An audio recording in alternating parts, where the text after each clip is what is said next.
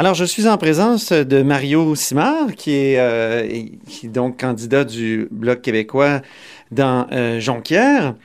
Euh, Monsieur Simard, bonjour. Bonjour. Alors, une des questions principales que je me pose depuis que je suis ici sur le terrain, au Saglac, comme on dit, c'est pourquoi les bleuets changent si souvent de couleur?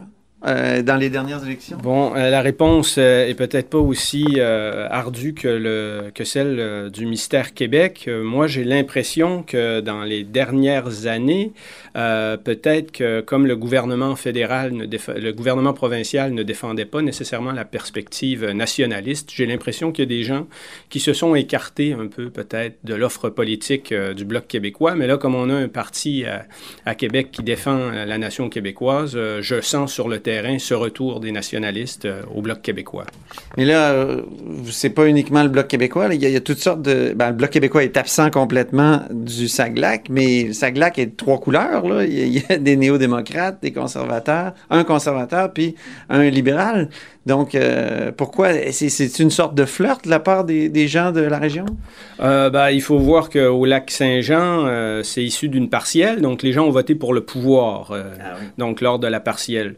Euh, sinon, ici, euh, au Saguenay-Lac-Saint-Jean, eh ben, il y a eu une forte division euh, entre le NPD et le Parti libéral en 2015, et il faut le remettre dans le contexte du dégagisme, c'est-à-dire que personne ne voulait revoir les conservateurs au pouvoir. Donc, ce qui explique peut-être que des gens se sont laissés tenter par le Parti néo-démocrate, puisque Thomas Molker était en avance en 2015. Donc, on voit qu'on a affaire à un politologue, là. Vous aimez faire de l'analyse politique. Comment on passe justement de, de l'intérêt pour euh, la politique euh, de façon un peu théorique à, à- à la politique pratique? Euh, ben, le passage se fait quand même naturellement puisque je suis impliqué depuis un certain temps au sein des Oui Québec. Euh, je suis également aussi un proche de Sylvain Godreau, donc euh, j'étais dans son exécutif euh, de parti. Mais moi, ce qui m'a surtout motivé, c'est de voir que depuis la vague de 2011, j'ai l'impression qu'on a perdu un pouvoir de négociation. La vague orange de 2011, j'ai l'impression qu'on a perdu un pouvoir de négociation à Ottawa. Là, il y a un contexte particulier qui est probablement celui d'un gouvernement minoritaire. Et je pense que dans ce contexte-là, euh, le Bloc québécois pourrait faire des gains qui sont quand même assez importants.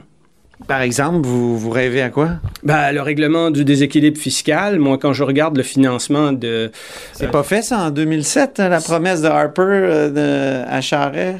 Euh, euh, oui, ça a été fait en 2007 par l'action du Bloc québécois, mais le retour du déséquilibre fiscal, c'est pas moi qui vous le dis, c'est le directeur parlementaire du budget qui Ouais. nous disait dans un rapport en 2013 que si rien n'est fait, ben, année après année, euh, les provinces crouleront sous les déficits et le gouvernement fédéral pourra régler ces déficits budgétaires sur le dos des provinces. Mais là, il n'y a personne qui promet de régler des déficits budgétaires. Les libéraux vont continuer à dépenser énormément. Même les conservateurs euh, ne promettent pas de faire de déficit. Est-ce que ça, ça c'est pas rassurant?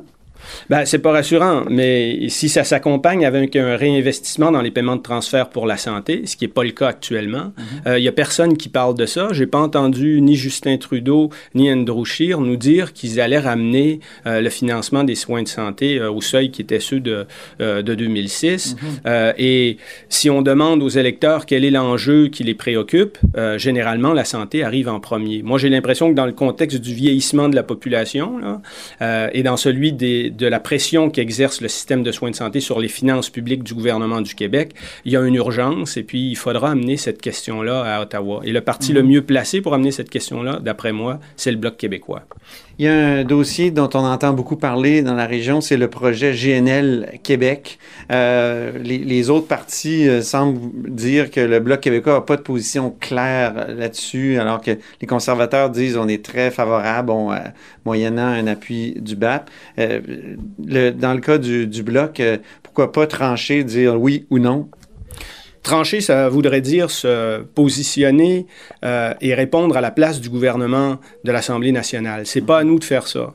Donc, euh, l'Assemblée nationale prendra ses décisions. Pour nous, ce qui est clair, c'est qu'on a dit qu'on n'avait pas de sympathie pour les énergies fossiles. Hein? Donc, oui, parce qu'il faut rappeler, c'est vrai, je ne l'ai pas dit, que GNL Québec, c'est un grand gazoduc qui va amener du gaz euh, liquéfié, du gaz naturel liquéfié de, du nord de l'Ontario jusqu'au Saguenay.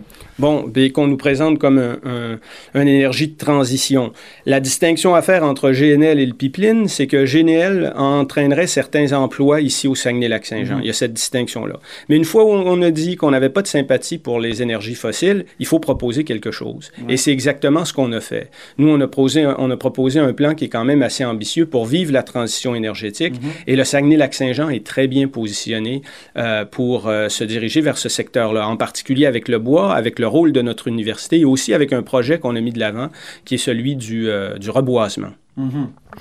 C'est-à-dire le reboisement, est-ce que c'est les 2 milliards d'arbres dont parle euh, Justin Trudeau? Non, mais quand Justin Trudeau parle de reboisement, c'est pour compenser euh, éventuellement ce qu'il ferait avec, euh, avec les pipelines. Nous, mm. l'objectif, c'est pas ça, mais c'est plutôt d'aller voir à l'international les pays qui n'ont pas le territoire pour reboiser et lutter contre les GES. Ah ben, on pourrait être un point de chute.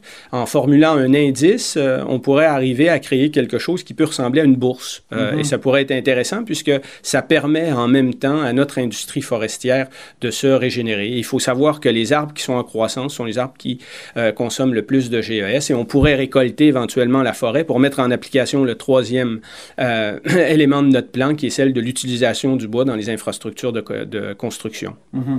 En terminant, parmi-moi du porte-à-porte. Euh, le porte-à-porte, eh ben, le porte-à-porte. Je dis ça parce qu'on vient de se parler, puis je sais que c'est pas votre, votre, aspect préféré du métier de politicien. J'aime pas déranger les gens euh, lorsqu'ils sont à la maison, dans leur intimité. Euh, moi, quand je suis dans mon intimité, des fois, je ne suis pas à mon meilleur, je ne suis pas euh, nécessairement vêtu pour recevoir des gens. Donc, je, je trouve cet élément-là un peu difficile, mais ce qui me réconforte, c'est l'accueil qu'on reçoit des gens. Et ça me dit que pour le Bloc québécois, il y a quelque chose de bien qui s'en vient le 21 octobre prochain. Ah ben, c'est ce qu'on verra. Ben, merci infiniment, Mario Simard, et bonne campagne. Vous êtes à l'écoute de là-haut sur la colline.